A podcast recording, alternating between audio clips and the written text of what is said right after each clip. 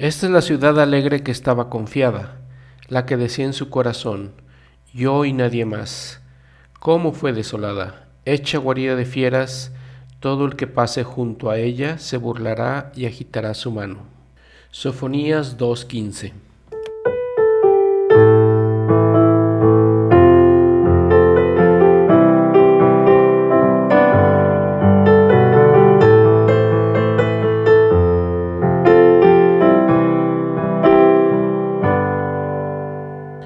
Esta escritura obviamente es de nuestro episodio pasado, en el cual hablamos de Sofonías, de Habacuc, de Nahum.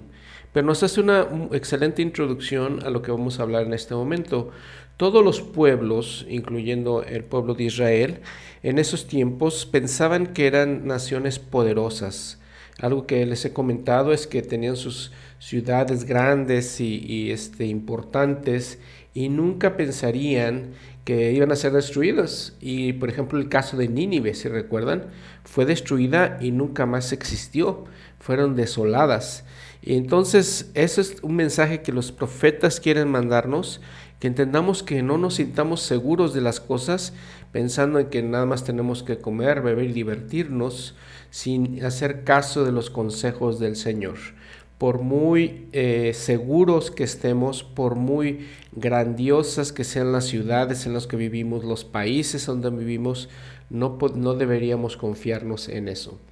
Y eso fue lo que pasó, les digo, con el pueblo de Israel. Ahora vamos a hablar, eh, como hicimos en algunos episodios anteriores, ahora vamos a hablar de profetas que fueron llamados cuando el pueblo se encontraba cautivo. Y nuevamente recordando la historia de que el pueblo del norte, el reino del norte, el reino de Israel, fue llevado cautivo por los asirios y esparcido por toda la tierra, y son las diez tribus perdidas de Israel. Y luego el reino del sur, el reino de Judá, Judá, las tribus de Judá y Benjamín fueron llevados a Babilonia. Entonces los profetas como Ageo y Zacarías son llamados para predicar a este pueblo de Judá a los judíos que conocemos en nuestros tiempos. Ageo probablemente es el primer hombre, el primer profeta que fue llamado para ministrar a estos exiliados y ayudarles a regresar a, su tierra. Pasaron aproximadamente 70 años en, en, Babilonia hasta que les permitieron regresar a algunos de ellos. No vamos a decir que a todos. Habíamos hablado que algunos de ellos decidieron de hecho quedarse en Babilonia, pero algunos de ellos, eh, como les decía, con, este profeta Ageo decidieron regresar. Y este profeta habla de la importancia de volver a reconstruir el templo de Jerusalén. Entonces, si vemos las fechas, aquí más o menos es el año 538 antes de Cristo. Recuerden que por ahí del 597 fue destruido Jerusalén y en este 538 empezaron a regresar algunos, del 538, del 535 al 520 antes de Cristo, empezaron a haber migraciones de regreso hacia la Tierra Santa. Y el profeta Ageo, una cosa importante que él hace es que parece que él recuerda el templo de Jerusalén, el templo anterior con toda su este, majestuosidad. Probablemente entonces en estas fechas ya era una persona de, entrada, de, entrada de edad mayor, pero parece recordarlo esto, ¿no? Y vean cómo empieza su libro. Y cabe mencionar que este libro de Ageo es uno de los más pequeños, junto con Obadías, eh, los dos más pequeños del Antiguo Testamento. Dice, en el año segundo del rey Darío, recuerdan a Darío, era rey de Persia, eh, ya que los había llevado, había conquistado Babilonia, entonces había tomado a cargo todos estos, eh, todo este pueblo de Israel, todos los judíos. En el año segundo del rey Darío, en el mes sexto, en el primer día del mes, vino la palabra de Jehová por medio del profeta Ageo a Zorobabel, hijo de Salatiel, gobernador de Judá, y a Josué, hijo de Josadac, sumo sacerdote, diciendo, Así ha hablado Jehová de los ejércitos, diciendo, Este pueblo dice, no ha llegado aún el tiempo, el tiempo en que la casa de Jehová sea reedificada. Entonces vino la palabra de Jehová por medio del profeta Geo diciendo, ¿es acaso para vosotros tiempo de morar en vuestras casas enmaderadas, mientras que esta casa está desierta? Dice el versículo 5, pues así ha dicho Jehová de los ejércitos, meditad bien sobre vuestros caminos.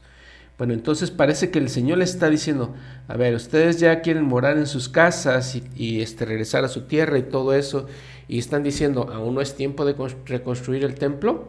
Entonces les está, les está, lo está reprendiendo el Señor de que no deberían de hacer esto. ¿sí? Zorobabel. Zorobabel va a ser una, una, parte muy importante en la reconstrucción del templo. Entonces, este templo reconstruido de Jerusalén le vamos a conocer como el templo de Zorobabel.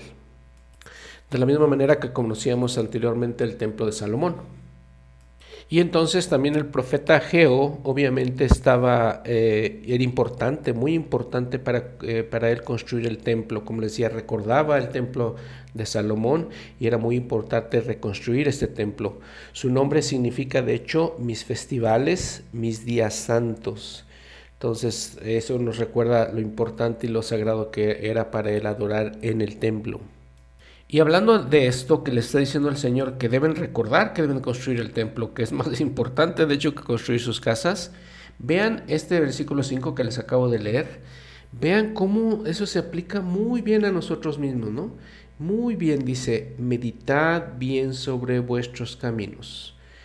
Debemos pararnos, yo pienso, eh, en momentos en nuestra vida, pararnos, detener nuestra vida por un momento y meditad cómo están nuestros caminos, hacia dónde estamos yendo, eh, qué hábitos tenemos, qué acciones, qué cosas eh, inundan o llenan nuestra mente.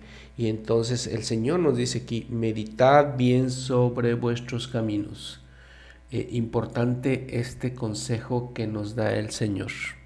Y en la concordancia de las escrituras aquí nos dice en Doctrinas y Convenios, Doctrina y Convenios, perdón, 101.8, en los días de paz estimaron ligeramente mi consejo, mas en el día de sus, de sus dificultades por necesidad se allegan a mí.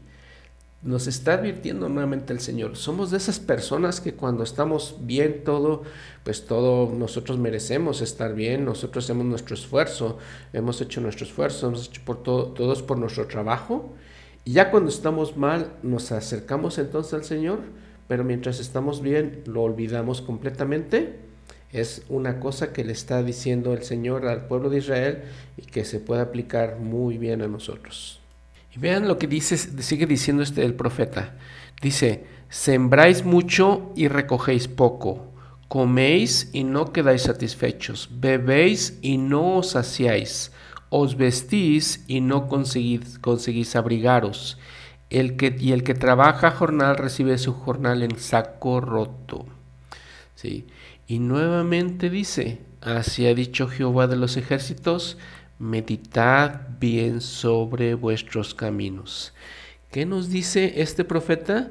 Básicamente nos está diciendo que tenemos que pensar que a veces buscamos las cosas de este mundo, eh, como dice que buscamos comer bien, beber bien, vestirnos bien, y sin embargo en eso no vamos a conseguir abrigarnos, ni quedar satisfechos de nuestra hambre, ni saciar nuestra sed, ninguna de esas cosas. Meditad bien sobre vuestros caminos.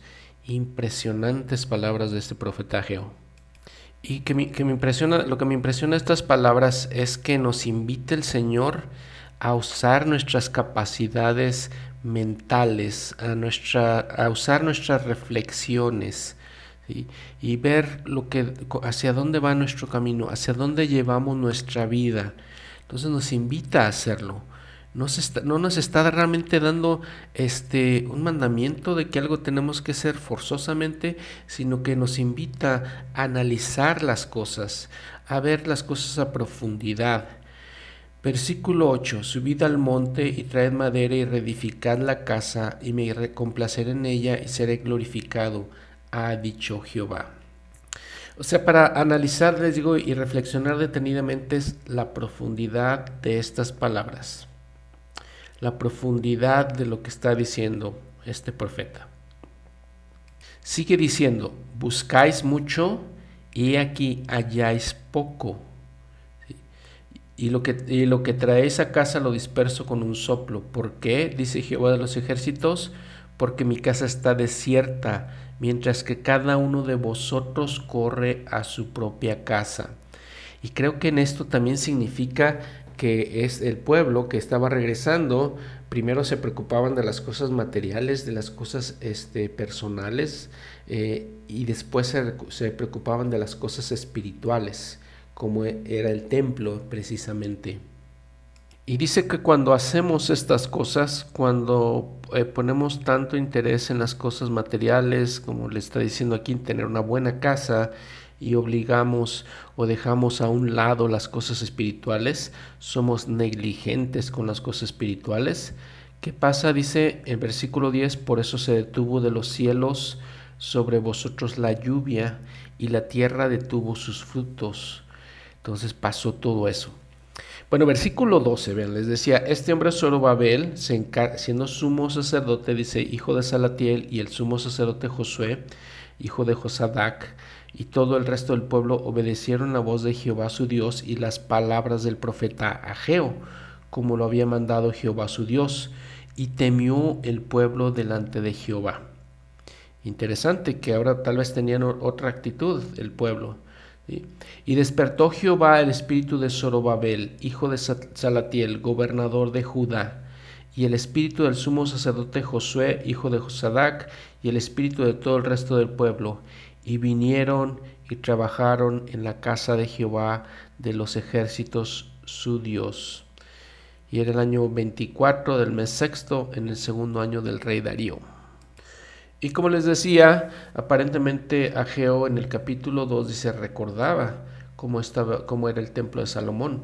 Versículo 3, ¿quién y quién ha quedado entre vosotros que haya visto esta casa en su gloria primera? ¿Y cómo la veis ahora? ¿No es ella como nada delante de vuestros ojos? Le dice ahora a Zorobabel, pues ahora Zorobabel, esfuérzate, dice Jehová, esfuérzate tú también, Josué, hijo de Josadac, sumo sacerdote, y cobrad ánimo. Pueblo de todo, todo de la tierra, dice Jehová, y trabajar, porque estoy con vosotros, dice Jehová de los ejércitos, según el convenio que concerté con vosotros cuando salisteis de Egipto, así mi espíritu estará en medio de vosotros, no temáis. Vean, nuevamente está hablando del convenio, nuevamente los convenios, recalcando después de todo esto, todo esto, este, la tribulación por la que habían pasado a ser conquistados, sigue hablando el Señor de los convenios. Y dice en el versículo 8, Mía es la plata y mío es el oro, dice Jehová de los ejércitos.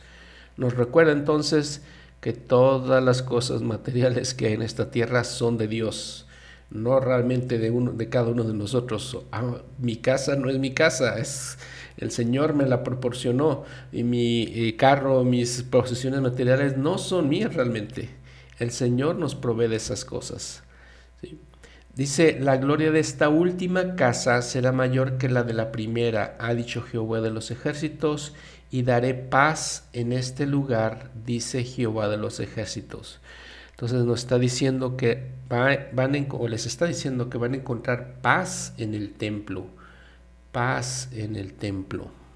¿Y qué le dice el Señor a Jehová de todas maneras? Dice, ¿por qué aquí? Porque así dice Jehová de los ejércitos, dentro de poco yo haré temblar los cielos y la tierra, y el mar y la tierra seca, y haré temblar a todas las naciones, y vendrá el deseado de todas las naciones, y llenaré de gloria esta casa, has dicho Jehová de los ejércitos.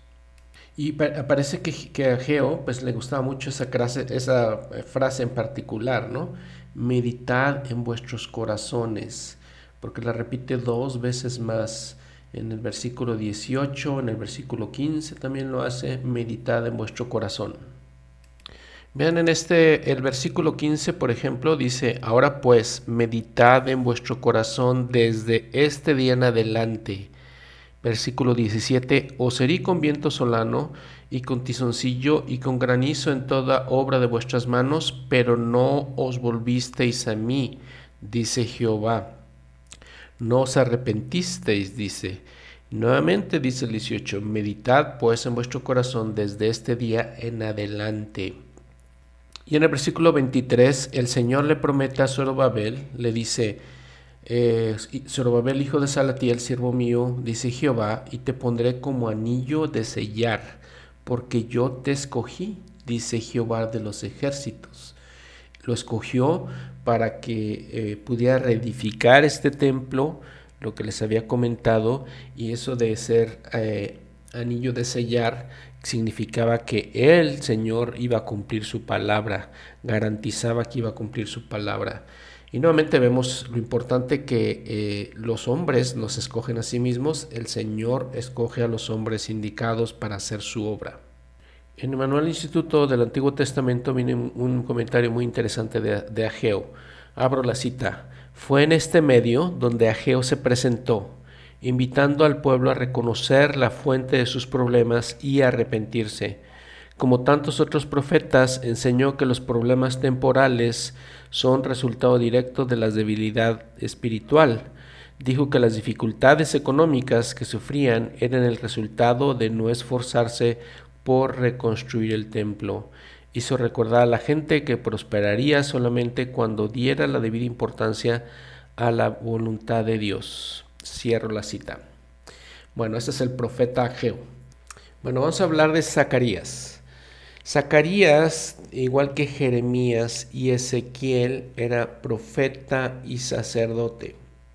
Recuerden que los sacerdotes, no todos los hombres de Israel eran sacerdotes, solamente la tribu de Leí se le permitía ocupar estos eh, oficios sacerdotales. Pero entonces Zacarías, les digo, fue, eran las dos cosas. Eh, como habíamos, les había platicado al principio del episodio, nació en Babilonia y fue de los primeros que regresaron a Judá bajo el, este, el liderazgo, si recuerdan, de Zorobabel y Josué. Entonces era este, contemporáneo de Ageo también y también ministró durante el exilio. Su nombre significaba recordada al Señor. Y sus, los capítulos de, este, del profeta son 14 eh, capítulos. Podemos eh, categorizarlos, podemos poner una estructura. Del capítulo 1 al 8, él registra ocho visiones de la restauración del templo y enfatiza la relación que tenía la gente con la ciudad y con el templo. Luego los capítulos del 9 al 14, ¿sí? hay muchas cosas que son simbólicas y si solamente por medio de las escrituras eh, este, en los últimos días podemos entender, entenderlas porque vienen profecías mesiánicas y, y otros eh, mensajes importantes. Y luego en los capítulos 12 al 14, habla de cómo este, el Señor, el Mesías, vendría, ¿sí?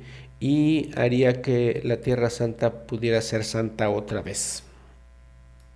En el Nuevo Testamento, en Mateo y luego en Lucas, hace mención de Zacarías. El profeta José Smith dijo que son dos personas diferentes, por si, si nos encontramos este nombre otra vez. Y entonces el capítulo 1, vean los versículos 3 y 4. Diles pues, así ha dicho Jehová de los ejércitos, volveos a mí, dice Jehová de los ejércitos, y yo me volveré a vosotros, dice Jehová de los ejércitos.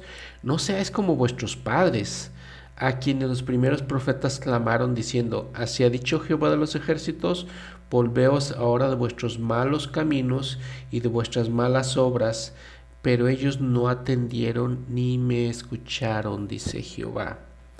Aplicación para nosotros, atendemos y escuchamos las palabras del Señor por medio de los profetas. Dice, nuevamente volverse a Él, arrepentirse, básicamente. Vuestros padres, ¿dónde están? ¿Y los profetas han de vivir para siempre? Pero mis palabras y mis estatutos que mandé a mis siervos los profetas no alcanzaron a vuestros padres, pero por ellos, por eso ellos se volvieron y dijeron, ¿cómo de lo Jehová de los ejércitos se propuso hacer con nosotros conforme a nuestros caminos y conforme a nuestras obras? Así lo ha hecho con nosotros. Entonces, la reflexión que los, los invita el profeta Zacarías, que los invita a hacer, es que van a ser ustedes igual que sus padres, que no escucharon, no atendieron al Señor. Y luego en el versículo 7 hasta el versículo 17 es la primera de las visiones que les había comentado, de las ocho visiones que tuvo Zacarías. Y dice Zacarías que estaba con él un ángel, ¿no? Dice, vi de noche y aquí un varón que cabalgaba sobre un caballo alazán, el cual estaba entre los mirtos que había en el valle, y detrás de él había caballos alazanes, overos y blancos. Entonces dije, ¿qué son estos, Señor mío? Y el ángel que hablaba conmigo me dijo, yo te enseñaré lo que son estos. ¿Y qué significa esta primera visión? Dice un estudioso de la Biblia, abro la cita, el motivo de las visiones es la creciente impaciencia de los exiliados que habían regresado. No percibían señales de la presencia de Dios ni del interés de Él por las dificultades y trabajos que ellos enfrentaban. Ageo les había, les había asegurado que en poco tiempo Dios sacudiría los reinos y llenaría de gloria a su pueblo, como dice en Ageo 2, los versículos 6 y 7. Pero el tiempo pasaba y no había señales de ello.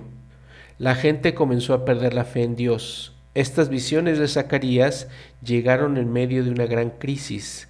Para sus compatriotas, eh, sus compatriotas fueron un brillante panorama de esperanza, revelando las la maravillosa providencia de Dios y su amor por su pueblo. La primera visión les asegura que Dios conoce cada detalle de sus circunstancias. Sus mensajeros están siempre alertas, trayendo nuevas a su rey de todas las partes de la tierra. Entonces, como dice por ejemplo el versículo 10, donde el ángel está diciendo a Zacarías, hay aquel varón que estaba entre los mirtos respondió y dijo, estos son los que Jehová ha enviado a recoger la tierra. Entonces aparentemente estos hombres en caballos, dice, eran como los ángeles que el Señor les mandaba a que le dieran un eh, reporte de cómo estaban las situaciones terrenales. Y entonces, por ejemplo, los colores de los caballos simbólicamente representaban varias cosas, como los caballos, el rojo, por ejemplo, que siempre representaba eh, la batalla, el derramamiento de sangre, el blanco, que siempre representa la victoria y la paz, overo es la representación de una confusión, Puede ser, por ejemplo, eh, el hambre, por ejemplo, la peste, otras plagas de las que había hablado Ageo anteriormente. Y luego, por ejemplo, en los, en los versículos 16 dice Jehová, yo me he vuelto a Jerusalén con misericordia, en ella será reedificada mi casa, dice Jehová de los ejércitos, y la plomada será tendida sobre Jerusalén. ¿Se acuerdan que hemos hablado de la plomada que utilizan los albañiles para construir? Eh, para guiarse. ¿sí?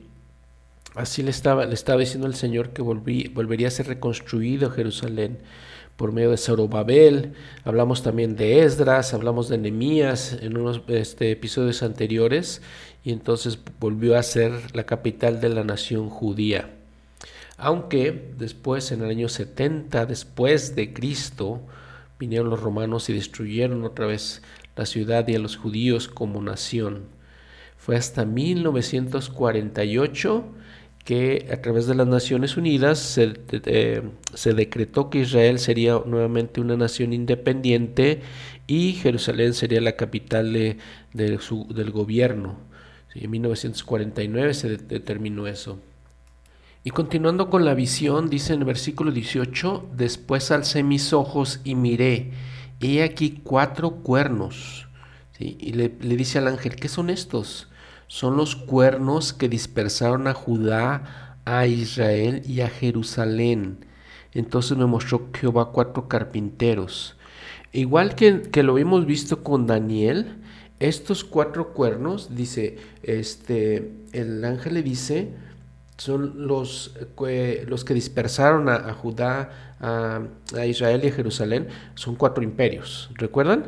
Entonces fueron Asiria, Babilonia, que fueron los dos reinos que los dispersaron. No consideramos Persia, probablemente porque realmente lo que hizo Persia más bien fue ayudarles a regresar. Pero Asiria y Babilonia los dispersaron y luego vino Grecia y luego vino Roma también, que ayudaron a dispersar al pueblo de Israel. Son estos cuatro imperios, estos cuatro cuernos de los que habla. Y vean en el capítulo 2, eh, Zacarías tiene esta visión donde dice, ve a un varón, dice que tenía un cordel de medir, y le pregunta, ¿a dónde vas? Y dice, a medir Jerusalén iba a medir la anchura y su longitud. Y aquí aquel ángel que hablaba conmigo salía y otro ángel le salió al encuentro y le dijo, corre, habla este joven diciendo, sin muros será habitada Jerusalén a causa de la multitud de hombres y de ganado en medio de ella. Yo seré para ella, dice Jehová, muro de fuego a su alrededor, y gloria seré en medio de ella. Entonces iba a medir Jerusalén, pero le está diciendo el ángel, no, lo midas Jerusalén. ¿Por qué? Porque sería la capital no solamente de la nación de Israel en el futuro, sino también iba a ser la capital del mundo, porque ahí, ahí iba a regresar nuestro Señor, o ahí más bien va a regresar nuestro Señor, ahí va a ser la segunda, la segunda venida, y entonces Jerusalén volverá, volverá a ser la ciudad santa, la capital del mundo. ¿Y qué significa cuando dice que Jehová será muro de fuego a su alrededor y la gloria seré en medio de ella? Eh, un estudioso de las escrituras dice, eh, abro la cita, Jehová también será la gloria en medio de Jerusalén, es decir, llenará la ciudad con su gloria. Y lo podemos comparar con Isaías 60, 19. Cierro la cita. Y en el capítulo 3, otra visión donde dice, e, y me mostró al sumo sacerdote Josué, el sumo sacerdote que estaba delante del ángel de Jehová, y Satanás estaba a su mano derecha para acusarle. Y esta visión probablemente nos habla de el Señor mismo, porque recuerden que Josué es eh, en hebreo es Yeshua, en griego es en español es Jesús, entonces es un símbolo de Jesucristo porque Él es el gran sumo sacerdote. definitivamente habla de el Mesías en este capítulo. Y al mismo tiempo, como en otras situaciones, el dualismo que se usa, en, hablando exactamente y precisamente de, de este sumo sacerdote que se llama Josué, y entonces después habla de unas vestimentas sucias de las cuales llevaba Josué, un estudioso de la Biblia nos dice, abro la cita, Josué es enfrentado por Satanás, como dice en el versículo 1, no en razón de ninguna ofensa personal ni en su vida privada o doméstica, sino en su capacidad oficial de sumo sacerdote, y por pecados que tenían que ver con su oficio o por ofensas que involucraban a la nación. Lo podemos ver, por ejemplo, en Levítico el 4.3, capítulo 4, versículo 3. Aunque no solo como, él porta, eh, como el portador de los pecados del pueblo ante el Señor, sino como encargado con los propios, eh, además de los del pueblo, como cargado, perdón, como cargado con los propios además de los del pueblo. La vestidura sucia que tenía puesta indica esto, cierro la cita. Entonces representaba el pecado eh, y es, luego dice que se cambia de ropa. Este, este José, Josué, perdón, y más bien el ángel lo va, lo va a cambiar esa ropa y dice que le quita esas vestimentas sucias, dice el versículo 4, mirad que te he hecho quitar de ti tu iniquidad y te he hecho vestir vestidura de vestimentas puras. Entonces eso lo hace, le dice el ángel en la visión que ve Zacarías. Luego dice, muy interesante, en el versículo 8, escucha ahora, oh Josué, sumo sacerdote, tú y tus amigos que se sientan delante de ti, porque son hombres de presagio. He aquí yo traigo a mi siervo el renuevo. Si ven su nota al pie de la página, dice, por ejemplo, nos, nos refiere a Jeremías 23, 5, 6 eh, y aquí vienen días, dice Jehová, en que levantaré a David un renuevo justo y reinará como rey, el cual será prudente y hará juicio y justicia en la tierra. En sus días será salvo Judá e Israel habitará seguro, seguro y este será el nombre con el cual le llamarán Jehová, justicia nuestra. ¿Quién es el renuevo? ¿Sí? se refiere obviamente al, a nuestro Señor Jesucristo. Muy bien, capítulo 4. Dice el encabezado, Zorobabel echará los cimientos de la casa de Jehová y la acabará.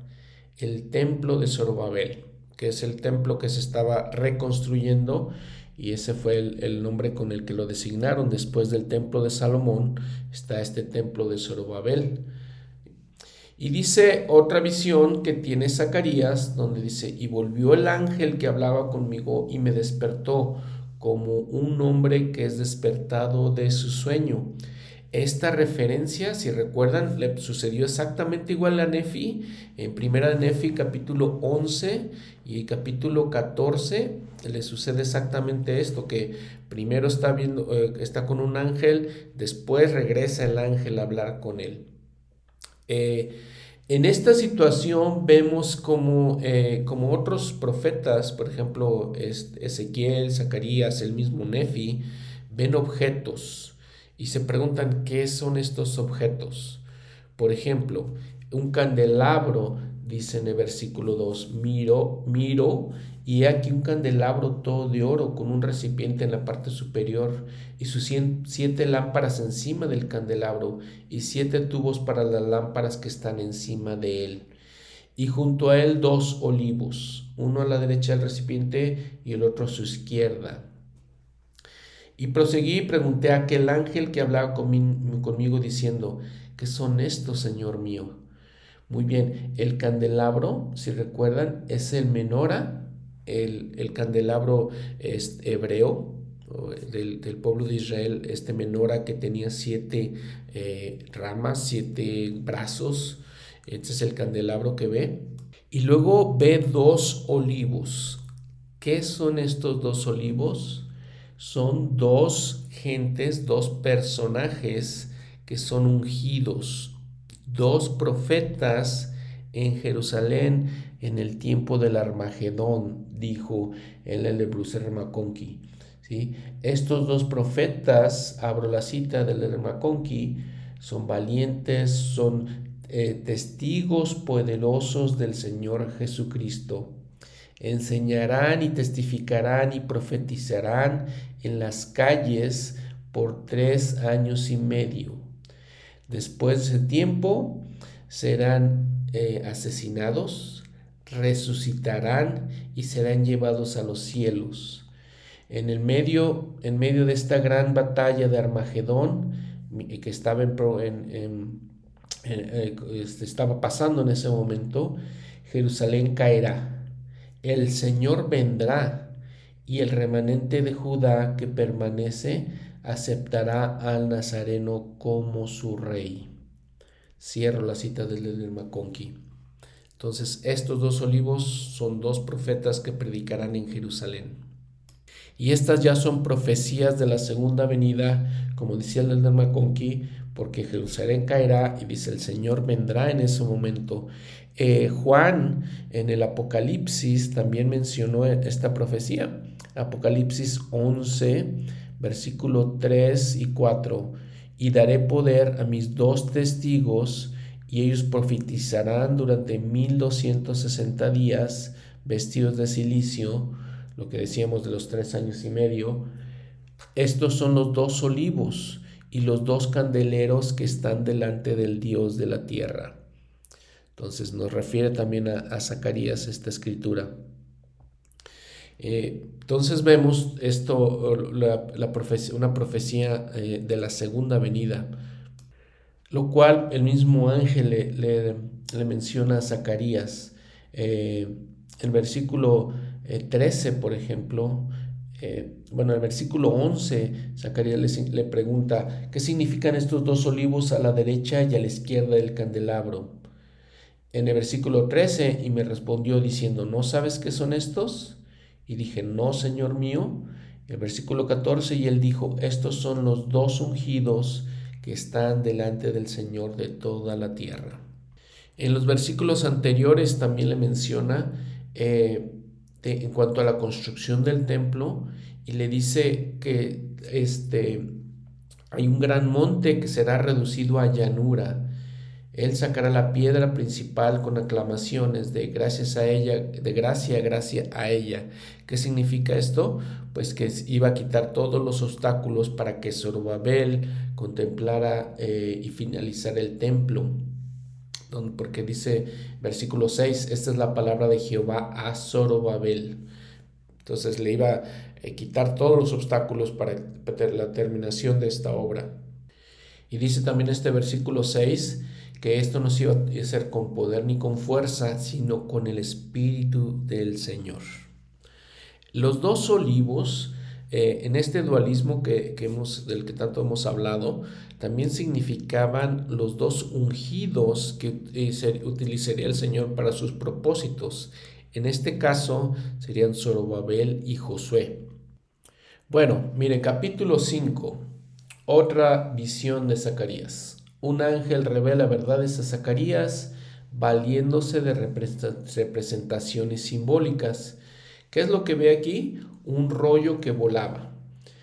Y entonces, nuevamente, eh, le dice el ángel eh, eh, a Zacarías, ¿qué ves?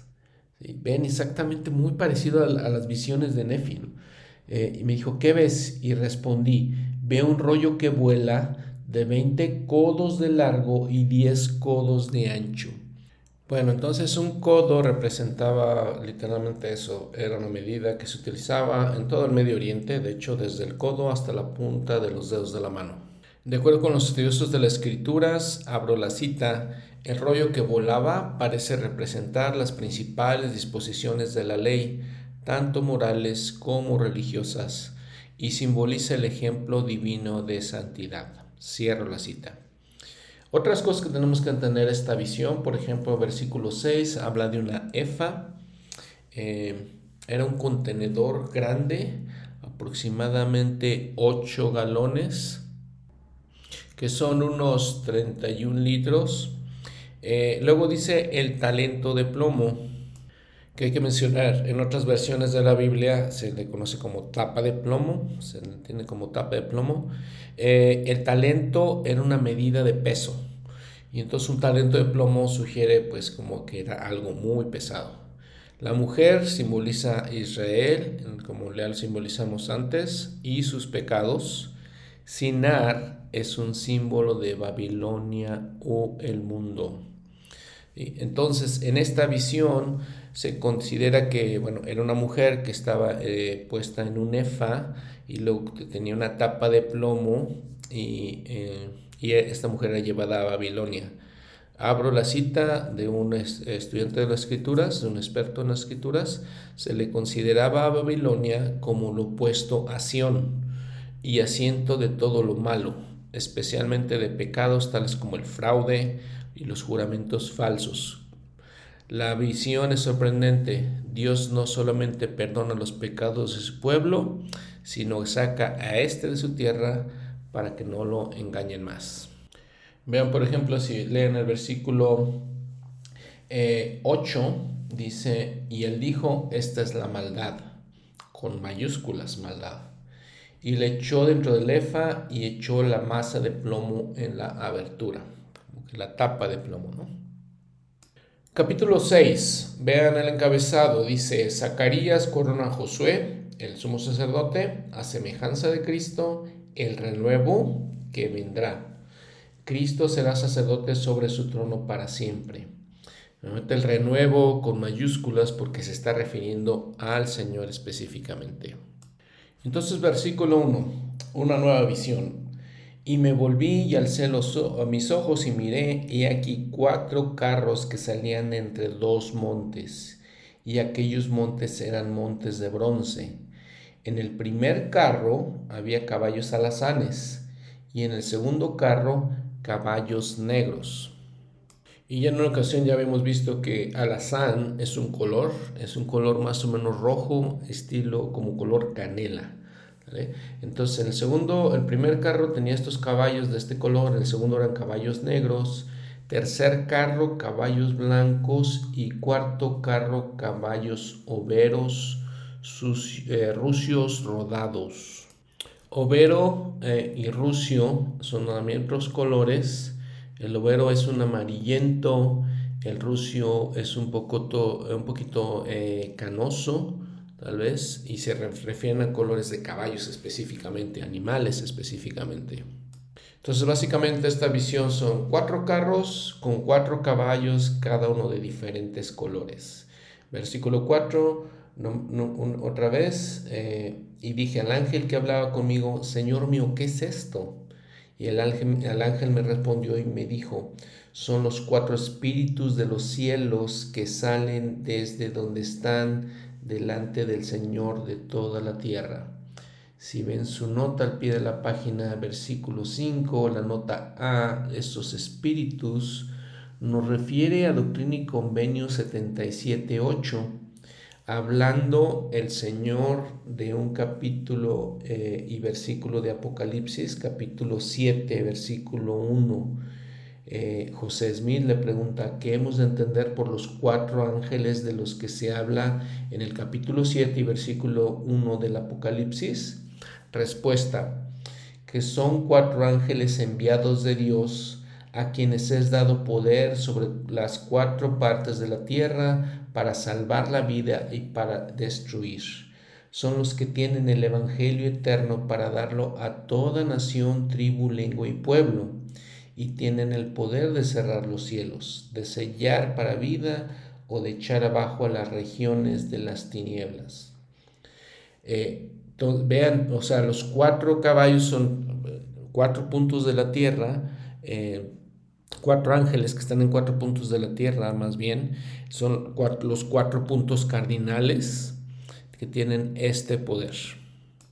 Bueno, y saltándonos un poquito al versículo 12, y le, hablarás diciendo, así ha hablado Jehová de los ejércitos, de he aquí, eh, el varón cuyo nombre es el renuevo, Jesucristo, el que brotará de su lugar y edificará el templo de Jehová él edificará el templo de Jehová y él llevará gloria y se sentará y dominará en su trono y será sacerdote en su trono y habrá consejo de paz entre los dos. Y luego el versículo 15, y los que están lejos vendrán y reedificarán, reedificarán el templo de Jehová. Entonces sabréis que Jehová de los ejércitos me ha enviado a vosotros y esto sucederá si escucháis obedientemente la voz de Jehová vuestro Dios. Eh, entonces, ¿quiénes son estas personas, estos ángeles que dice, estos siervos que van a venir a reedificar el templo junto con Jesucristo, como dice ahí?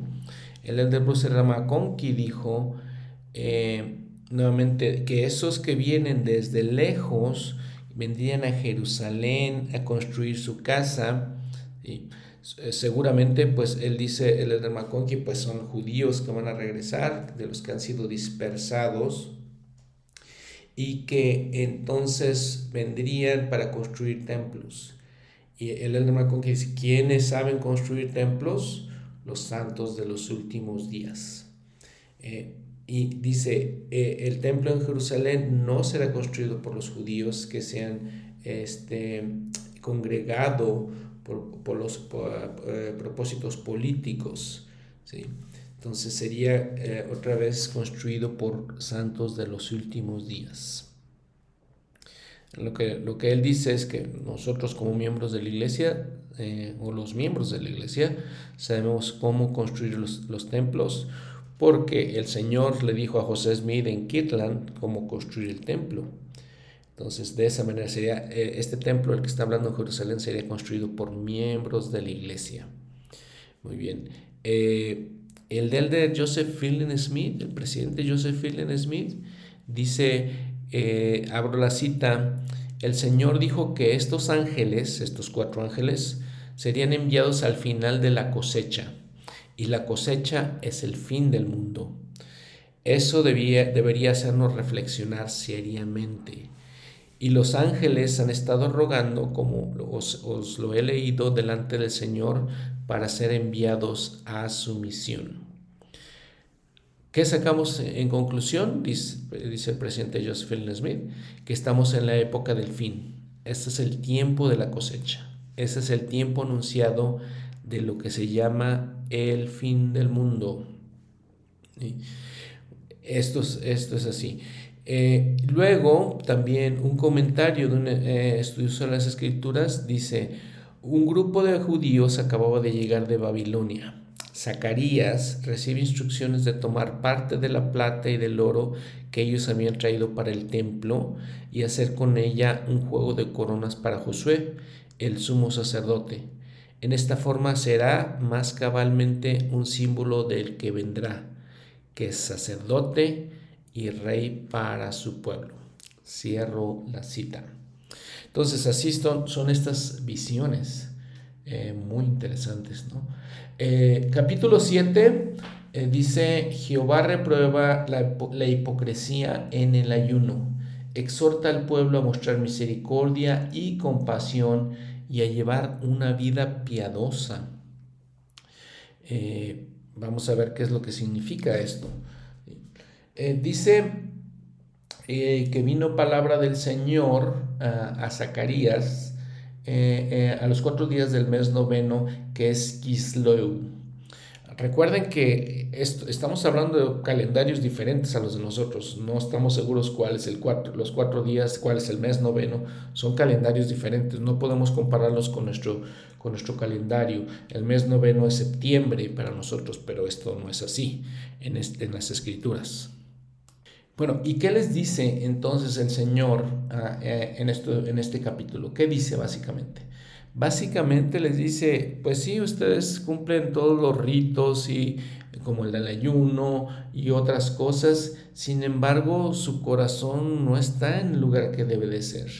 Hacen las cosas de, de afuera, las cosas que son muy visibles, algo parecido a lo que dijo el Señor en el Sermón del Monte, cuando les dice, este, pues no sepa que tu mano, tu mano este, derecha lo que hace tu izquierda y tu mano izquierda lo que hace tu derecha. Entonces, este, e, e, eran muy buenos para hacer todo lo que era visible, sin embargo, les digo, eh, por dentro no lo hacían con una verdadera fe, con una verdadera intención.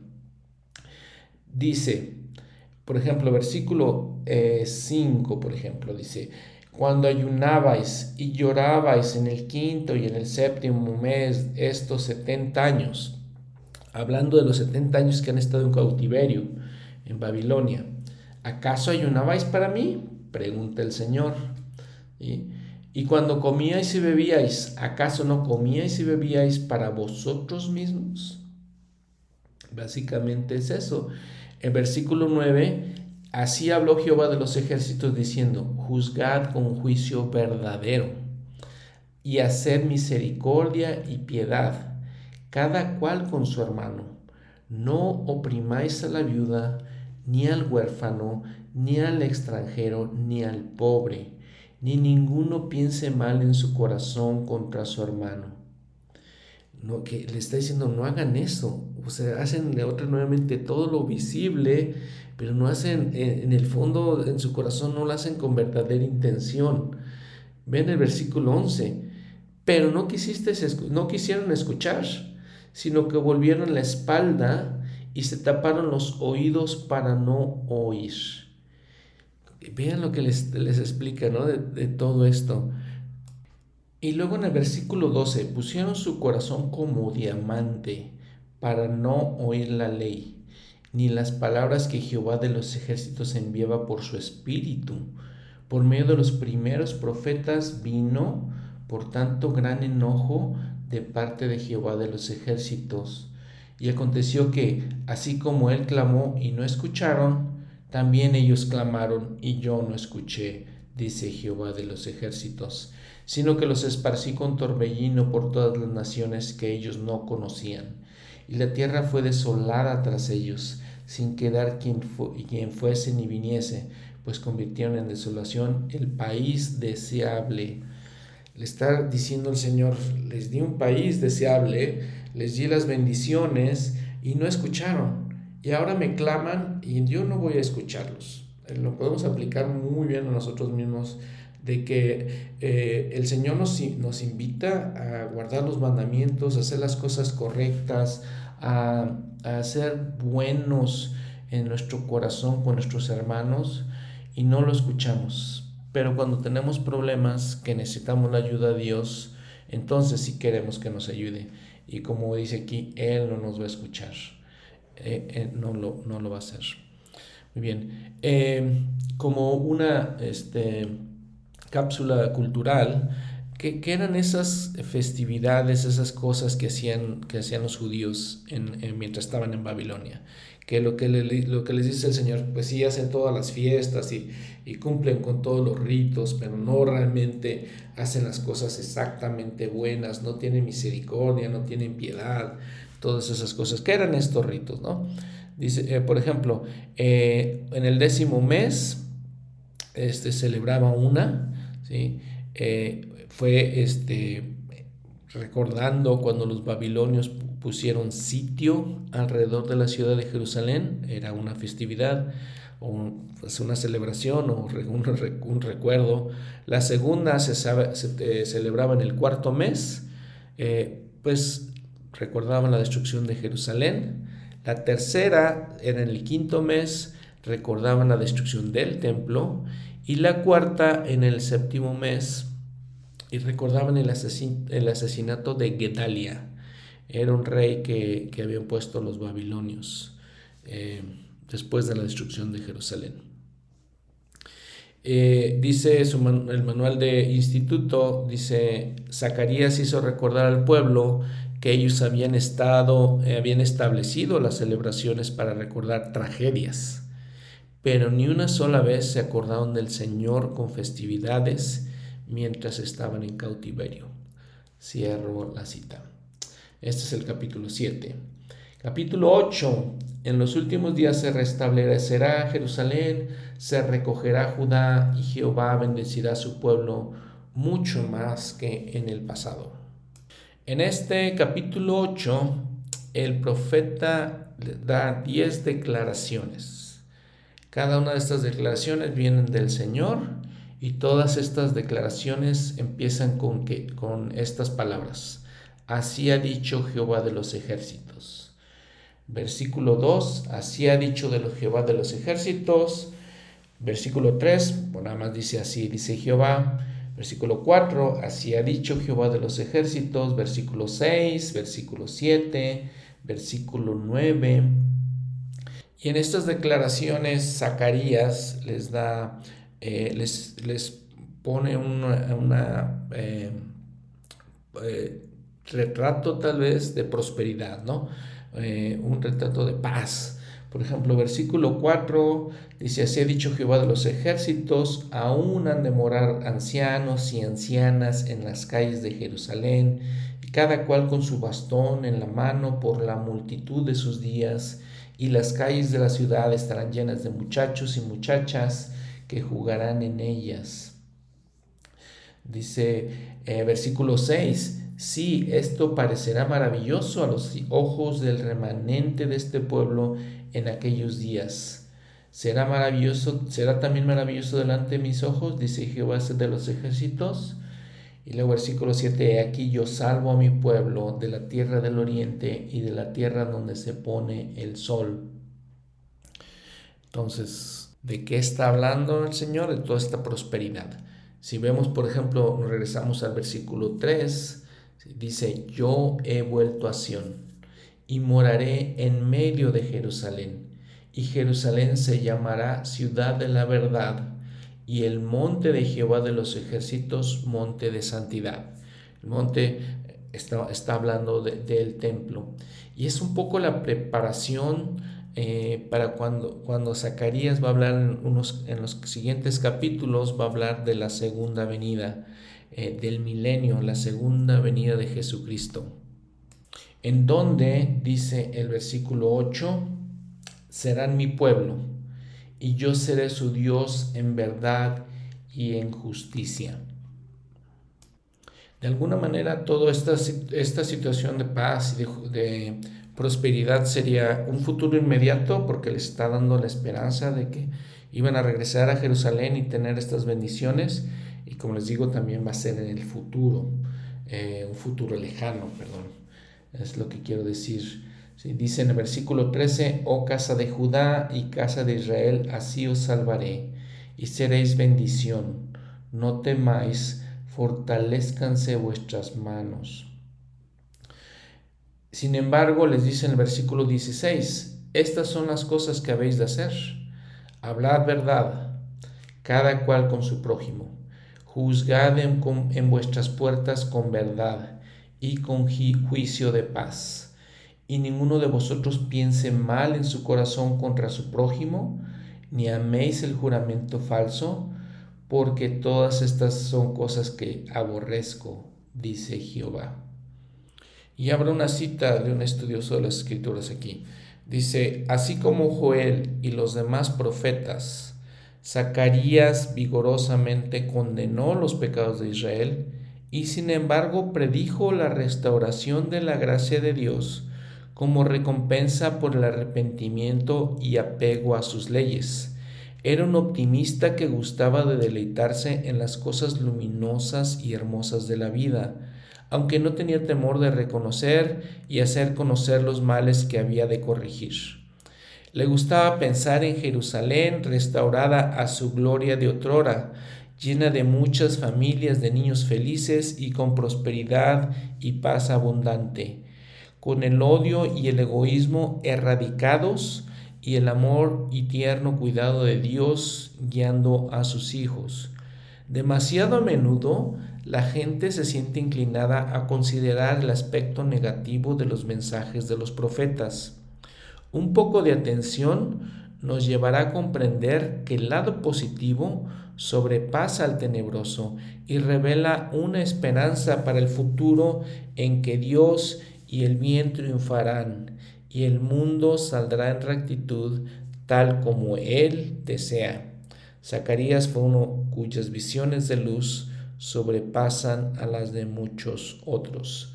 Cierro la cita. ¿Cómo reflexionamos en estas cosas? Eh, es un mensaje de esperanza que da Zacarías, un mensaje de, paz, de prosperidad, eh, reflejándose en Jerusalén. Y como les leí en el versículo 16, el Señor nada más nos pide, quieren eh, tener esta paz, esta prosperidad que yo les estoy prometiendo, Dice, les digo nuevamente el versículo 16 que les leí, estas son las cosas que debemos hacer. Hablad verdad, juzgad con verdad, con juicio de paz, ¿sí? No tener malos pensamientos contra nuestros prójimos, no este, jurar en falso, porque dice son cosas que aborrece Jehová. Queremos tener esas bendiciones, queremos tener, disfrutar de estas cosas de prosperidad. Eso es lo que tenemos que hacer. Y hablando nuevamente de Jerusalén, en los versículos 20 al 23 dice, aún así, así ha dicho Jehová de los ejércitos, aún vendrán pueblos y moradores de muchas ciudades. E irán los moradores de una ciudad a otra y dirán, vayamos rápido a implorar el favor de Jehová y a buscar a Jehová de los ejércitos. Yo también iré, dicen y vendrán muchos pueblos y naciones poderosas a buscar a Jehová de los ejércitos en Jerusalén y a implorar el favor de Jehová. Eh, es, eso es lo que, lo que sucedería. Eh, ¿Cuándo se, pues, sucederá esta, esta eh, se cumplirá esta profecía? En algún momento en que la casa de Israel se vuelva a su Dios. Y les digo nuevamente la reflexión para nosotros, queremos ser parte de esto. Nos está invitando el Señor y nos está dando esta promesa a ellos como pueblo de Israel en aquellos tiempos, como a nosotros como pueblo de Israel en, estos tiempos. Capítulo 9. Zacarías, vean lo, impresionante de esto. En este capítulo 9, Zacarías empieza a hablar de profecías de El Salvador, las profecías del Mesías, de Jesucristo. Y habla, por ejemplo, de algunas cosas que eh, los eruditos de las escrituras también hablan tal vez de Alejandro el Grande, Alejandro Magno, eh, los griegos, ¿sí? Eh, Alejandro el Grande llegó como a la cúspide de su, de su poder tal vez en, el año 332 antes de Cristo. Entonces ya vemos, por ejemplo, eh, cómo se está cronológicamente, eh, cómo están sucediendo todos estos eventos históricos. Eh, en ese momento por, dice que dos lugares, Adrak y Damasco, fueron tomados. Hablando de dos pueblos, Siria y este, el Líbano, Fenicia, los filisteos, entonces que, es que iban a ser tomados. Eh, en los versículos de 9 al 17 es cuando dice, alégrate mucho, oh hija de Sión, da voces de júbilo, oh hija de Jerusalén, he aquí tu rey viene, justo y trayendo salvación. Y aquí está la profecía humilde y montado sobre un asno, sobre un pollino, hijo de asna. Mateo 21 del 4 al 11. Y todo esto aconteció para que se cumpliese lo que fue dicho por el profeta cuando dijo, Decida la hija de Sión, He aquí tu rey viene a ti, manso, y sentado sobre un asna y sobre un pollino, hijo de animal de carga entonces los discípulos hicieron, eh, fueron, hicieron como Jesús les mandó, y trajeron el asna y el pollino, y pusieron sobre ellos sus mantos, y él se sentó encima. Y la multitud, que era muy numerosa, tendía sus mantos en el camino, y cortaban ramas de los árboles, y las tendían en el camino. Y las multitudes que iban delante de él y las que iban detrás aclamaban diciendo, Osana al Hijo de David. Bendito el que viene en el nombre del Señor. Osana en las alturas. Y al entrar él en Jerusalén, toda la ciudad se alborotó, diciendo, ¿quién es este? Y la gente decía, este es Jesús, el profeta de Nazaret de Galilea. Entonces Zacarías hace esa profecía ¿Por qué sobre un asno? ¿Por qué no sobre un caballo blanco como los reyes? Em, de alguna manera era un símbolo de su humildad, de la humildad del Salvador y de su mansedumbre. Y esta, esta historia, esto que pasó es cuando el Señor eh, hace su entrada triunfal en Jerusalén, eh, cuando va a ser la última semana de su ministerio sobre la tierra. Y entonces el versículo 11, y en cuanto a ti, por la sangre de tu convenio yo he sacado a tus presos del foso en el que no hay agua. Y nos dice la sangre, expiación, el convenio, eh, muy, muy importante el simbolismo aquí. Y esta sangre derramada por el Señor en su expiación, obviamente liberaría a los presos, los presos del foso en el que no hay agua, eh, a los presos de la muerte espiritual. El elder Bruce Ramaconqui lo explicó de esta manera. Abro la cita. Fue de estos que Zacarías profetizó cuando, como parte de una declaración mesiánica más prolongada, habló de prisioneros de la esperanza. Fue de ellos que declaró que el Señor su Dios los salvará. Presenta el mensaje mesiánico en estas palabras. Por la sangre de tu pacto será salva. Esto es, por causa del convenio del Evangelio, el cual está en vigor gracias al derramamiento de la sangre de Cristo, he sacado tus presos de la cisterna en que no hay agua. ¿Dónde no hay agua? Donde no hay agua, perdón, no es pregunta, sigue la declaración del, del, del Elder. Donde no hay agua, Juan apta y concisamente esto concreta la idea de que el agua salvadora, la cual es el bautismo, es una ordenanza terrenal y no puede ser efectuada por los seres espirituales mientras está en el mundo los espíritus. ¿No dijo Pablo con respecto a esto? que harán los que se bautizan por los muertos si en ninguna manera los muertos resucitan? ¿Por qué? Pues se bautizan por los muertos. Cierro la cita. Entonces aquí Zacarías nuevamente nos hace eh, referencia al sacrificio expiatorio de Jesucristo, es una referencia mesiánica y al mismo tiempo está hablando de la salvación de los muertos. Y ya en el capítulo 10 nuevamente Zacarías les dice, este, habla de los ídolos, de la idolatría, los adivinos que, que, que eran eh, conocidos entre el pueblo de Israel. Dice versículo 3, contra los pastores se ha encendido mi enojo, contra los líderes espirituales, tanto como este, políticos, se ha encendido su, enojo del Señor. Pero vean el versículo 4. De él saldrá la piedra angular, hablando de la casa de, de Judá. De él saldrá la piedra angular, de él el clavo, de él el arco de la guerra, de él también todo gobernante, todos juntos. La piedra angular, eh, el Señor, ¿sí? y, aún, y también como el clavo en el lugar seguro, como dijo Isaías en, eh, en, eh, capítulo 22, versículo 23. Entonces, estos son títulos del Señor Jesucristo. él es la piedra angular y el clavo en el lugar seguro.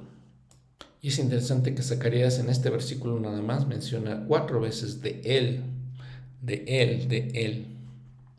En los últimos versículos de este capítulo nuevamente es el recogimiento, habla nuevamente del, recogimiento. El versículo 9 les dice, los dispersaré entre los pueblos, eh, aún en lejanos países se acordarán de mí, y luego en versículo 10 los haré volver de la tierra de Egipto, los congregaré de Asiria, eh, y, y, él pasará por el mar de la angustia, y en el mar herirá las olas, y se secarán todas las profundidades del río, y la soberbia de Asiria será derribada, y se perderá el cetro de Egipto, y yo los fortaleceré en Jehová, y caminarán en su nombre, dice Jehová. Muy bien, capítulo 11 sigue hablando de, del Mesías. Y sigue eh, Zacarías eh, hablando, diciendo profecías de el Señor.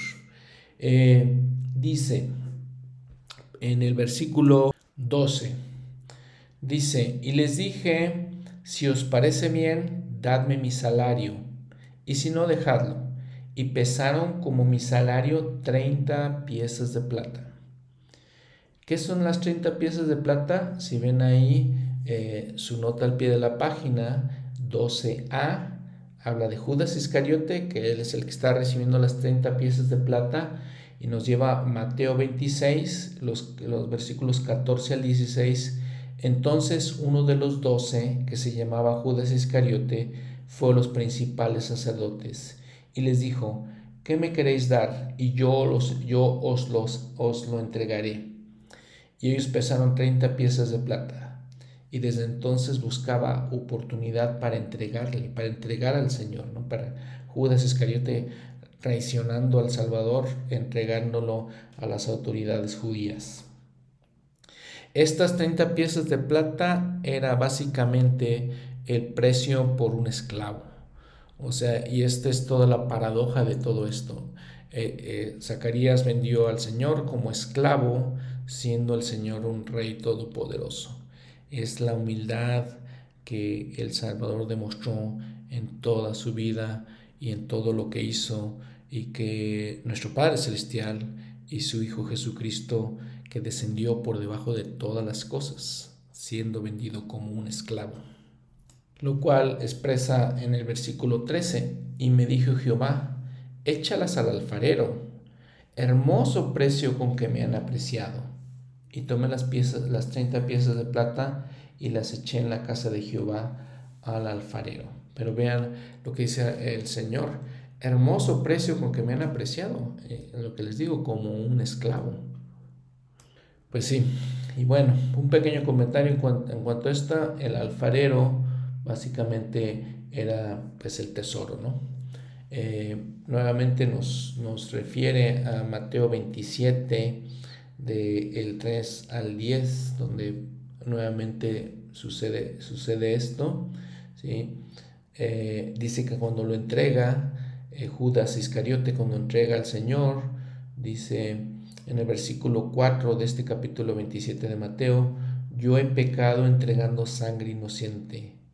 Pero ellos dijeron, ¿qué nos importa a nosotros? Allá tú, eh, hablándole a, a Judas Iscariote.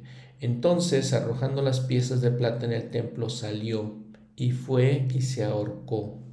Y los principales sacerdotes tomando las piezas de plata dijeron, no es lícito echarlas en el tesoro porque es precio de sangre.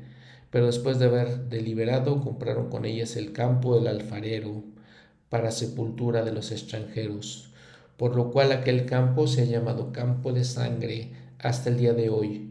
Entonces se cumplió lo que fue dicho por el profeta Jeremías también, cuando dijo, y tomaron las treinta piezas de plata precio del apreciado que fue fijado por los hijos de Israel y las dieron para el campo del alfarero como me ordenó el Señor.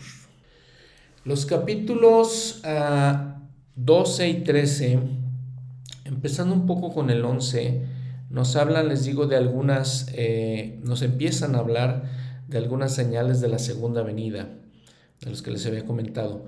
Una importante eh, de una señal de la segunda venida del Señor, de, eh, la segunda venida de Jesucristo, es la guerra de Armagedón, que sucederá en algún momento de nuestras vidas probablemente, pensando en que estamos en los últimos días. por ejemplo, empezando les digo un poquito con el 11, ¿no? está hablando, por ejemplo, de de la eh, destrucción de, Judá como reino político. Eh, ya en el capítulo 12, entonces dice, profecía de la palabra de Jehová acerca de Israel. Jehová que extiende los cielos y funda la tierra y forma el espíritu del hombre dentro de él, ha dicho. ¿Sí? He aquí yo pongo a Jerusalén como una copa que hará temblar a todos los pueblos de alrededor cuando estén en el sitio contra Judá y contra Jerusalén. Entonces está hablando de que Jerusalén estará en un sitio eh, contra todos los pueblos alrededor que estén contra ellos, contra, directamente contra Judá, Judá y Jerusalén, ¿no? Y si recuerdan en Ezequiel hablamos de esta gran batalla. Se, le llama la, la batalla, Ezequiel le llamó la batalla de Gog y Magog. Aquí eh, Zacarías le llama la batalla de Armagedón. E iba a llevarse, o va a llevarse a cabo, perdón, en un lugar que se llama Megido. Y ocurrirá justo antes de que sea el reino milenario del Señor, cuando venga el Señor nuevamente por segunda vez. Eh, se puede confundir también porque hay una batalla que sería de Gog y Magog que pasaría después del milenio. Entonces, esta batalla de la que estamos hablando en estos momentos es una batalla antes del milenio, premilenaria, ¿no? Eh, ¿qué, aprendemos de esta batalla premilenaria? Eh, les digo, es la batalla de Armagedón. Entonces lo menciona aquí Zacarías, de hecho hasta desde el versículo, desde el capítulo 11 hasta el 14 más o menos, podemos decir. La menciona Joel capítulo 3, la menciona Doctrina y Convenios capítulo, capítulo 45. Eh, entonces les digo, se van a reunir las naciones de la tierra o algunas naciones de la tierra a pelear contra Jerusalén, contra el pueblo de Israel. Una cosa muy importante que sucederá en, eh, pasando esta batalla es que los judíos eh, definitivamente van a aceptar como a Jesucristo como el Mesías, como su redentor, como sabemos que ahorita todavía no lo aceptan. Dice el presidente Josephine Smith, abro la cita, entonces lo aceptarán como su redentor, cosa que nunca han querido hacer. Entonces será el tiempo del cual se habla en este pasaje de Zacarías, en que toda la familia llorará por separado, la casa de David, la casa de Natán, los judíos, y caerán, rasgarán sus vestimentas, llorarán y lamentarán porque no estuvieron anhelosos de aceptar al Hijo de Dios, sino que aceptaron las enseñanzas de sus padres y rechazaron a su Redentor y Mesías. Entonces caerán a sus pies y lo adorarán. Después de estos días vendrá su redención y la edificación de Jerusalén. Ellos recibirán otra vez su territorio y todo hombre vivirá bajo su propia vid y de su propia higuera y aprenderán a amar al Señor, obedecer sus mandamientos y andar en la luz. Y Él será su Dios y ellos serán su pueblo. Este, ese día está a nuestras puertas. Cierro la cita. Señales de los tiempos. Entonces, miren, continuando con esta batalla, eh, vamos, a, vamos a ver un poquito de cosas en el capítulo 14. Porque dice eh, el encabezado, dice Jehová luchará por Israel en su segunda venida. Sus pies se afirmarán sobre el monte de los olivos. Será rey sobre toda la tierra. Plagas destruirán a los inicuos. Dice el versículo 1 de este capítulo 14. He aquí, el día de Jehová viene, y tus despojos serán repartidos en medio de ti.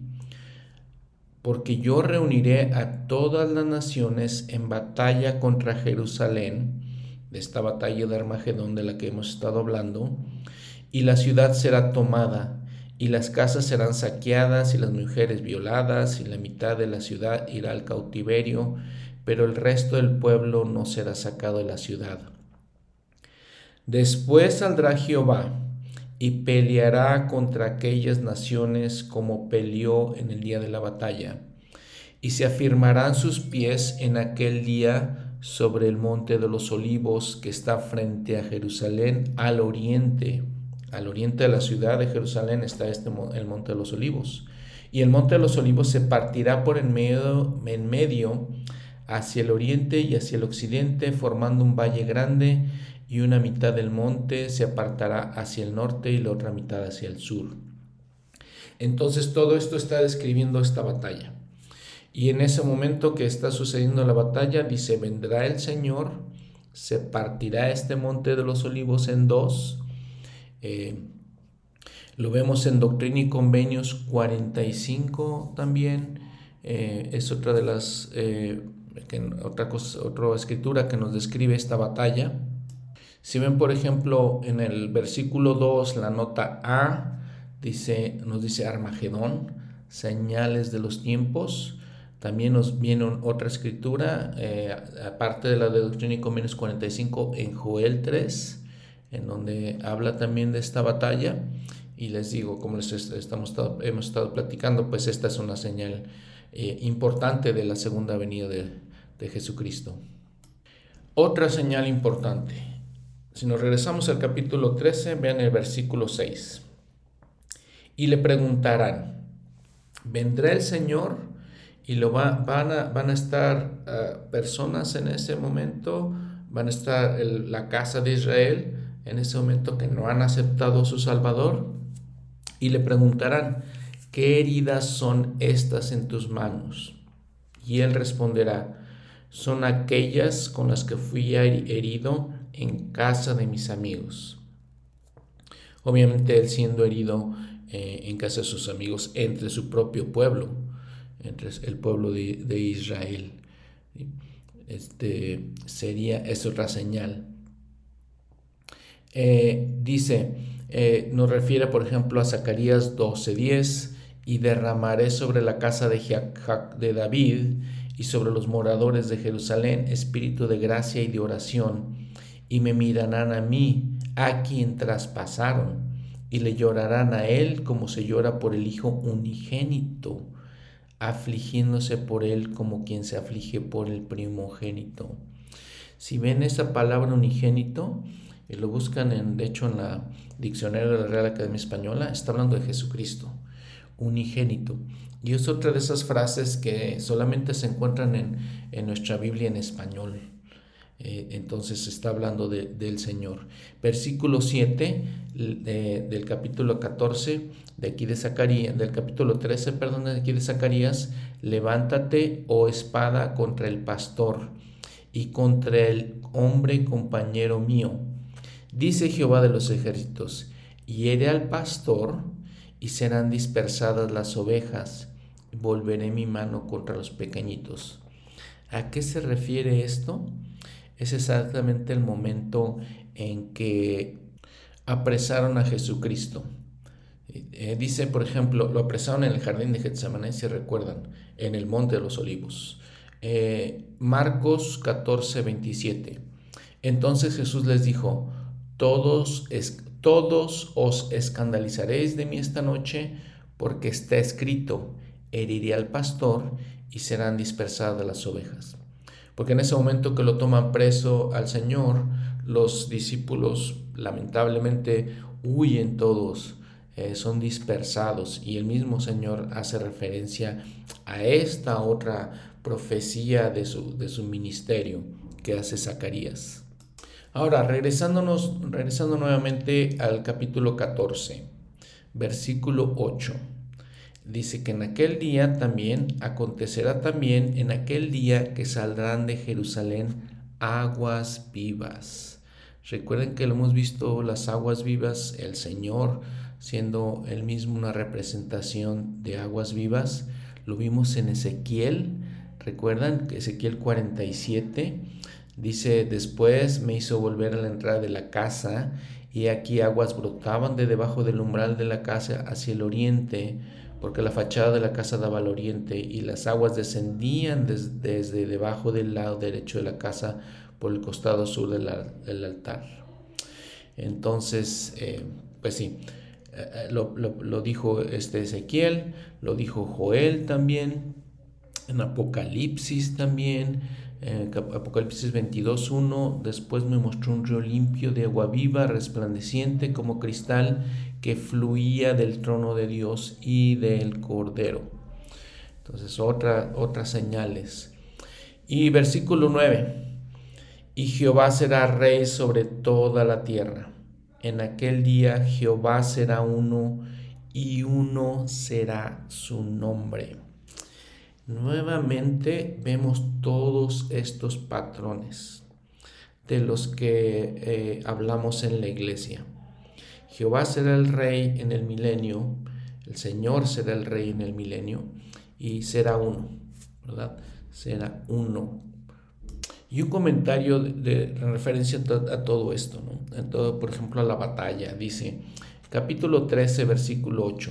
Y acontecerá en toda la tierra, dice Jehová, que las dos terceras partes serán taladas en ella y perecerán. Una tercera parte quedará en ella. Y esa tercera parte, dice, la meteré en el fuego y lo refinaré como se refina la plata y los probaré como se prueba el oro. Ellos invocarán mi nombre y yo les responderé y les diré, pueblo mío y él dirá, Jehová es mi Dios. En todas estas manifestaciones, o de, todas estas manifestaciones, Nefi también profetizó. Segunda de Nefi 6, 14 y 15, dice, y aquí, según las palabras del profeta, el Mesías se dispondrá por segunda vez a recuperarlos. Por lo tanto, cuando llegue el día en que en Él crean, él se manifestará a ellos con poder y gran gloria hasta la destrucción de sus enemigos, y no será destruido ninguno que crea en Él. No será destruido ninguno que crea en Él. Y los que no crean en Él serán destruidos tanto por fuego como por tempestades y por temblores de tierra, por la efusión de sangre y por pestilencia y por hambre, y sabrán que el Señor Dios el Señor es Dios, el Santo de Israel. Otras señales de la segunda venida. Eh, capítulo 14, versículo 7. Y será un día, el cual es conocido de Jehová, que no será ni día ni noche, mas acontecerá que al atardecer habrá luz muy parecido a lo que Samuel en la manita predicó, enseñó de la primera venida del Señor que sucedería en el continente americano. Hablando de la segunda venida y del reino milenario del Señor, el presidente John Taylor dijo, abro la cita, el Señor será el rey de toda la tierra y todo el género humano estará literalmente bajo su soberanía y toda nación debajo de los cielos tendrá que reconocer su autoridad y humillarse ante su cetro. Los que le sirvan con rectitud tendrán comunicación con Dios y con Jesús, tendrán el ministerio de ángeles y conocerán el pasado, el presente y el futuro. Y las demás personas que no rindan obediencia completa a sus leyes, ni sean totalmente instruidas en sus convenios, tendrán, no obstante, que rendir absoluta obediencia a su gobierno, porque será el reino de Dios sobre la tierra, y él hará valer sus leyes y requerirá esa obediencia a las naciones del mundo, lo cual es legítimamente su derecho. Cierro la cita. Entonces vemos todas estas señales de la segunda venida y repasando esas señales eh, va a haber esa batalla de Armagedón entre las naciones de la tierra contra el pueblo de Israel. En ese momento va a venir el Señor al monte de los olivos a inaugurar el milenio, su segunda venida, se va a abrir este, este monte para recibirlo. Hablamos también de las señales que pues los, la gente que no quiere seguir sus, sus enseñanzas sería destruida. Hablamos también eh, de que en ese momento lo van a ver todos aquellos incrédulos y van a ver las heridas eh, en sus manos y les va a decir, pues fueron las heridas que, que me hicieron mis amigos su gente, el pueblo de Israel, literalmente. Eh, vimos también eso, vemos que iba a aportar aguas de Jerusalén, Jerusalén iba a ser eh, reconstruida como, como una ciudad santa. En los versículos, por ejemplo, 20 eh, y 21 de este capítulo 14, dice, en aquel día estará grabado sobre los cascabeles de los caballos santidad a Jehová. Y las ollas de la casa de Jehová serán como los tazones delante del altar. Y toda olla en Jerusalén y en Judá será consagrada a Jehová de los ejércitos, y todos los que ofrezcan sacrificios vendrán, tomarán de ellas y cocerán en ellas. Y no habrá más mercader alguno en la casa de Jehová de los ejércitos en aquel día. Eh, vean la santidad a Jehová lo, exactamente lo que está en los templos, en todos los templos de la iglesia. Santidad al Señor. En el versículo 16 de este capítulo 14, y sucederá que todos los que sobrevivan de todas las naciones que vinieron contra Jerusalén subirán de año en año para adorar al Rey, a Jehová de los ejércitos, y para, y para celebrar la fiesta de los tabernáculos. Si recordamos esta fiesta de los tabernáculos es una, una fiesta que los, se llama fiesta Sukkot en hebreo. Es una fiesta que los judíos todavía se, eh, celebran. Eh, es donde estaban celebrando pues su salida de, de, de Egipto y su, la esclavitud, es eh, que escapaban de la esclavitud. Muy bien, bueno, en todo esto, hablando del milenio, hablando del Señor, de la segunda venida, la reflexión pues muy, eh, muy importante, eh, muy esencial en este, hablando de estas cosas, pues es eh, quién quiere estar ahí, quién va a hacer el esfuerzo por estar en la segunda venida del Señor disfrutando de su reino milenario. Para disfrutar lo que dice Doctrina y Convenios 133. He aquí, esta es la bendición del Dios sempiterno sobre las tribus de Israel, y la bendición más rica sobre la cabeza de Efraín y sus compañeros, y también los de la tribu de Judá, después de la aflicción, serán purificados en santidad ante el Señor, para morar en su presencia día y noche, para siempre jamás donde también dice en Apocalipsis 11:15, y el séptimo ángel tocó la trompeta y hubo grandes voces en el cielo que decían, los reinos del mundo han venido a ser reinos de nuestro Señor y de su Cristo, y Él reinará para siempre jamás. De todo esto, eh, obviamente, eh, claramente, el profeta José Smith declaró varias cosas. Eh, una de estas es donde dice, él habló la cita, la palabra del Señor es preciosa Y cuando leemos que el velo que está sobre todas las naciones será destruido, y los puros de corazón verán a Dios y reinarán con Él mil años sobre la tierra, queremos que todos los hombres honestos tengan la oportunidad de reunirse y construir una ciudad de rectitud, donde aún los cascabeles de los caballos tengan escrito santidad al Señor. Cierro la cita. Además dijo, cuando pienso en la rapidez con que está llegando al grande y glorioso día de la venida del Hijo del Hombre, en que vendrá para recibir a sus santos en su seno, donde morarán en su presencia para ser coronados con gloria e inmortalidad, cuando considero que los cielos pronto serán sacudidos, y la tierra temblará y se bamboleará de un lado para otro, que los cielos van a ser desplegados como un rollo cuando es desenrollado, y que tendrá que vivir toda montaña e isla, exclamo con el corazón. ¿Qué clases de personas no deberíamos de ser en toda santa conversación y piedad? Cierro la cita. De todo esto también el presidente Monson dijo, desde el principio hasta la actualidad, una pregunta fundamental permanece en todo aquel que está en la carrera de la vida. ¿Fallaré o terminaré? Dependiendo de la respuesta, están reservadas bendiciones de gozo y felicidad aquí en la mortalidad y la vida eterna en el mundo de venidero. Cierro la cita. Pues estas son las palabras de los profetas. Eh, las palabras de este profeta eh, Isaías importante que nos habla de todas estas cosas maravillosas que, que, sucedieron y que van a suceder y que están sucediendo actualmente, en las que nos estamos preparando para esta segunda venida del Señor.